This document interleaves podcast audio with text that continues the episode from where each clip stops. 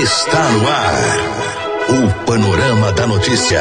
O relato dos últimos acontecimentos nacionais e internacionais. Uma narrativa da história, da qual você faz parte. Olá, bom dia. A partir de agora vamos atualizar as notícias de Rio Paranaíba e também da região. Quarta-feira, 12 de junho, ano 2019. Hoje é dia do Correio Aéreo Nacional, dia da Aviação de Transporte, dia internacional de combate ao trabalho infantil e dia da consciência da cardiopatia congênita. A fase da lua crescente, estação do ano é outono, apresentação de Raquel Marim, Silvano Arruda e edição de Gilberto Martins. A pessoa bem informada está à frente de seu tempo. Está no ar o Panorama da Notícia. Nesta edição do Panorama da Notícia, você vai saber que. Jovem é preso após assaltar loja de roupas com faca e PM recupera todo o dinheiro em São Gotardo. Polícia Militar comemora o aniversário da corporação da décima RPM, o Dia dos Veteranos. Familiares procuram por homem natural de Lagoa Formosa desapareceu em Patos de Minas. E ainda veja como proteger seu celular na era dos vazamentos de mensagens. Isso e muito mais a partir de agora no Panorama da Notícia.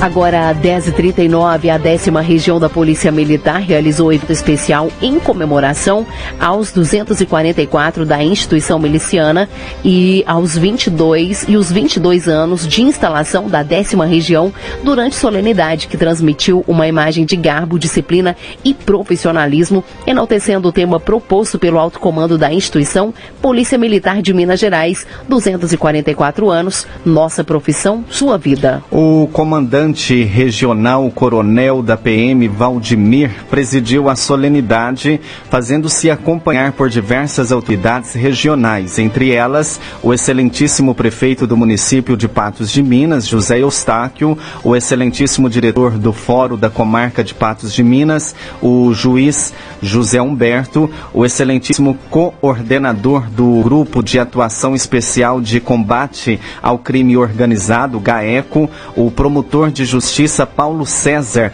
e o magnífico reitor da Universidade de Patos de Minas, o professor Milton. O evento ocorreu no pátio da décima região com a tropa formada, representando todo o efetivo regional e em, em uma companhia de desfile na qual os veteranos da Polícia Militar ocuparam um local de destaque em homenagem ao Dia do Pessoal da Reserva da Reforma. Também compôs a companhia de desfile os alunos do Colégio Tirad, Unidade Patos de Minas, cujo ensino é destaque educacional entre as unidades do Estado. Na oportunidade foram entregues diplomas de destaque profissional aos policiais militares, funcionários civis e alunos do Colégio Tiradentes que demonstraram um comprometimento diferenciado com os resultados alcançados pela região, bem como a entrega das medalhas de mérito militar, as medalhas de mérito profissional e a maior comenda da instituição, a medalha Tiradentes. Um garboso desfile em continência ao comandante da décima região, Coronel PM Valdemir, encerrou o evento trazendo à memória dos presentes os valores e a identidade da Polícia Militar de Minas Gerais. No Panorama da Notícia, os números da economia.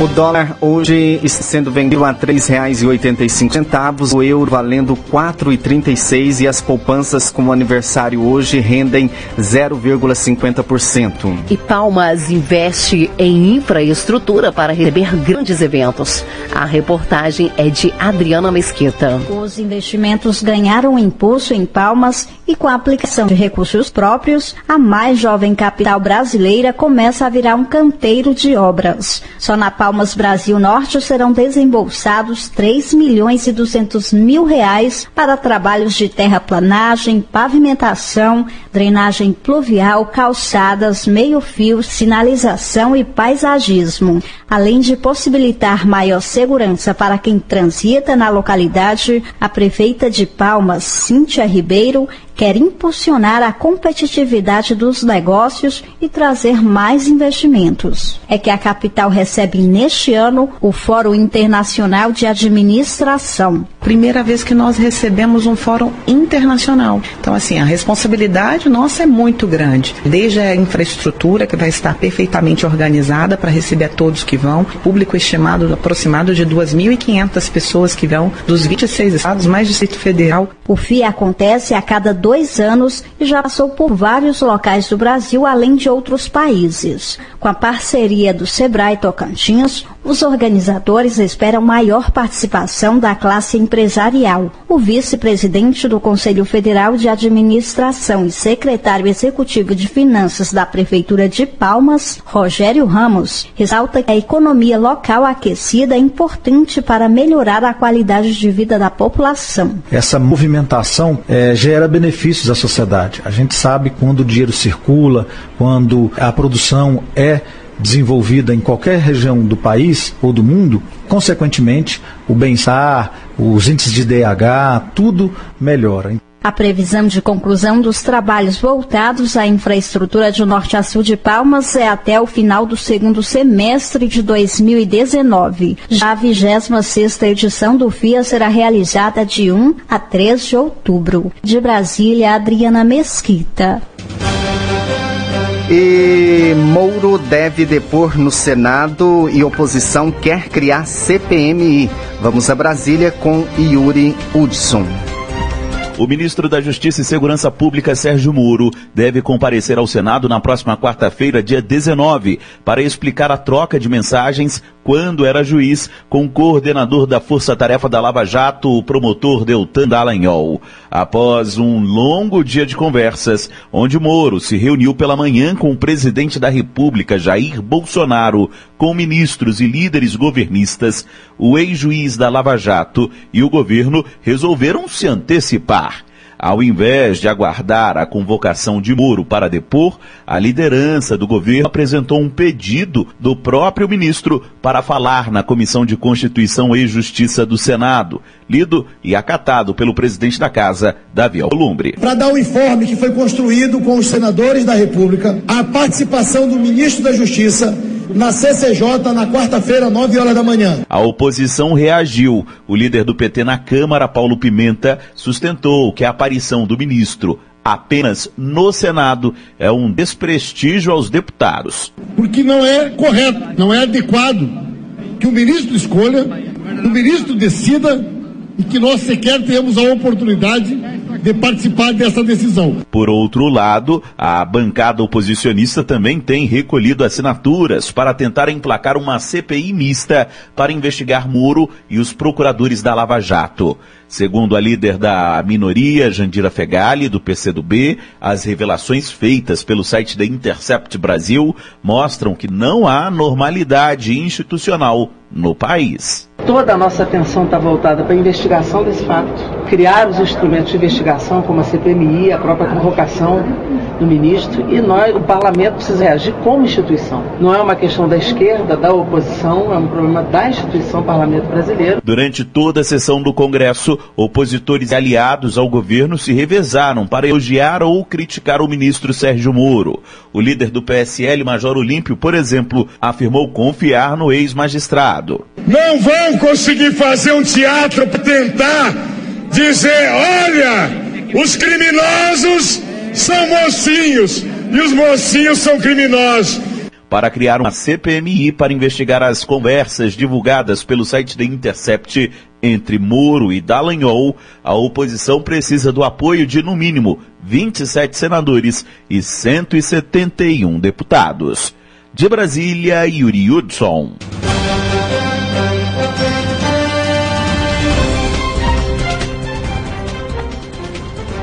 Agora 10 e 47 STF julga a primeira ação contrato de governo Bolsonaro. O Supremo Tribunal Federal julgará nesta quarta-feira uma ação contra trechos do decreto do presidente Jair Bolsonaro que extinguiu conselhos da administração pública. O requerimento foi apresentado pelo PT. Esta é a primeira vez que o plenário se reunirá para analisar uma ação contra um ato do presidente. Durante o julgamento desta quarta-feira, o STF vai decidir se atende ao pedido de liminar, suspendendo os trechos do decreto questionados na ação. A decisão desta quarta-feira ainda é provisória. Por isso, em outro julgamento ainda sem data marcada, a ação terá de ser analisada definitivamente. O decreto foi assinado por Bolsonaro em abril, em meio às comemorações pelos 100 dias de governo. Ele define que serão extintos conselhos, comissões, fóruns e outras denominações de colegiados da administração pública a partir de 28 de junho. Colegiados previstos no regimento interno ou no Estatuto de Instituição Federal de Ensino e aqueles criados ou alterados por ato publicado a partir de 1 de janeiro de 2019 ficaram de fora da norma. Com informações de Brasília, Daniel Fagundes.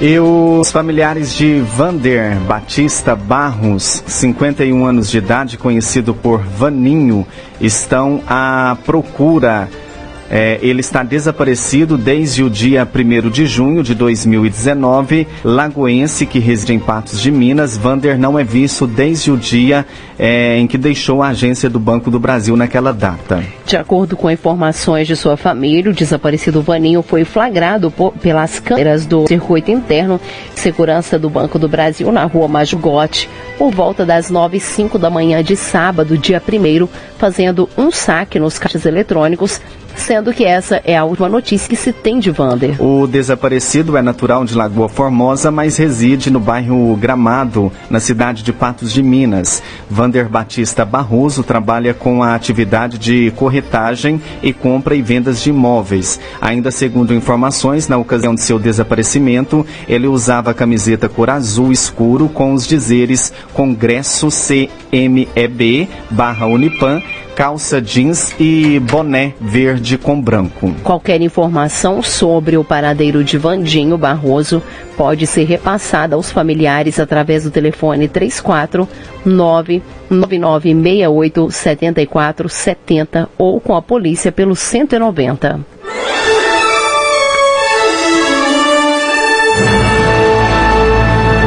Após um pequeno intervalo, novas notícias.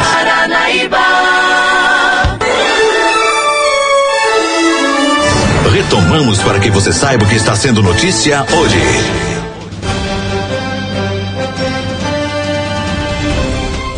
Agora 10 e 53 o vazamento das mensagens trocadas pelo ministro Sérgio Moro no aplicativo Telegram se tornou nos últimos dias um dos assuntos mais comentados nas redes no Brasil.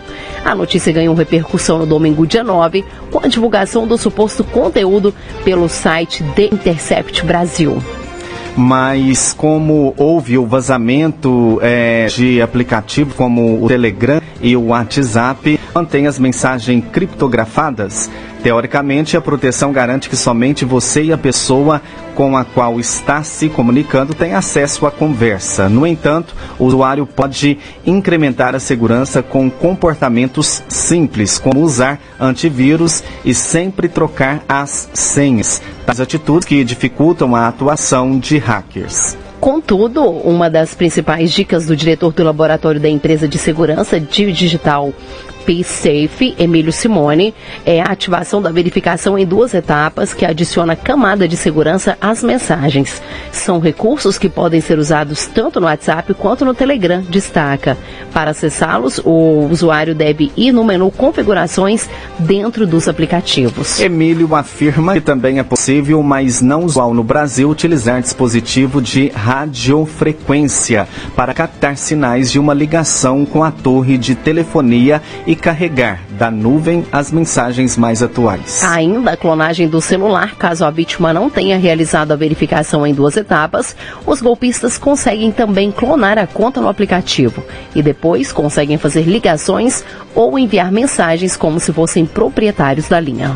Agora 10 horas e 55 e Telegram afirma que não há evidências de que tenha sido hackeado. A reportagem é de René, René Almeida.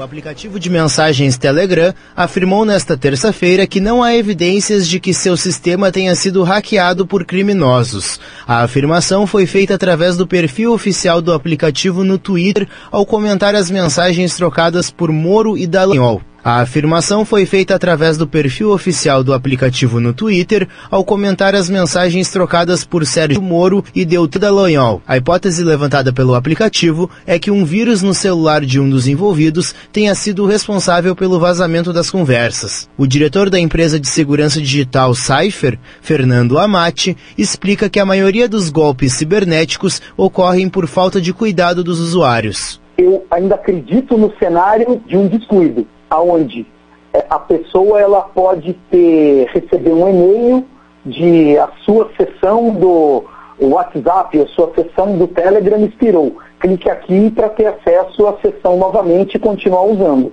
E esse e-mail era um e-mail falso que acabou dando acesso ao criminoso também às mensagens. Outra possibilidade que o especialista levanta é que um dos usuários tenha deixado seu aplicativo aberto num computador desconhecido.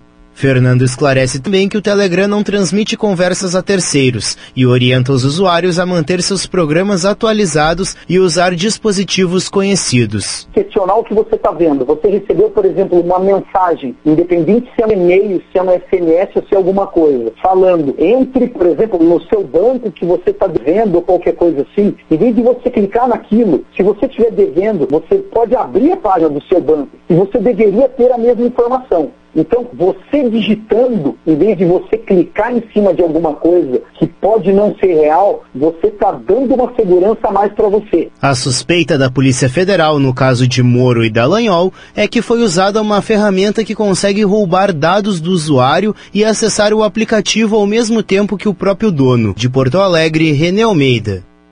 A polícia. A serviço da comunidade. E a Polícia Militar prendeu nesta terça-feira um jovem de 19 anos acusado de roubo.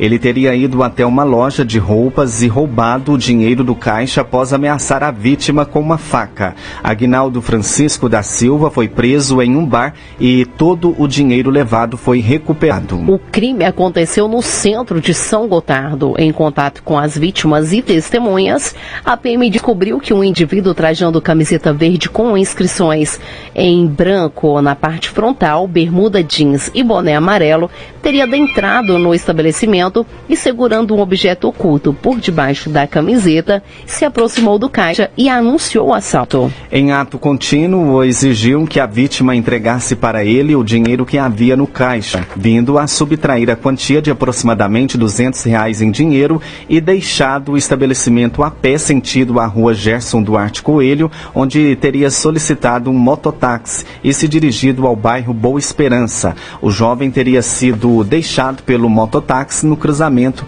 da Avenida Francisco Rezende Filho com a rua Graciano Ribeiro, tomando rumo incerto. Após uma ligação à PM informando o paradeiro do rapaz, Aguinaldo foi localizado. Ao ser questionado acerca dos fatos, confessou autoria. Entretanto, passou a tentar ludibriar a equipe policial, fornecendo diversas versões para o fato.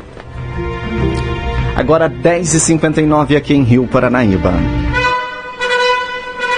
Você caminhou conosco pelo panorama da notícia. O conhecimento dos fatos faz de você um cidadão ativo.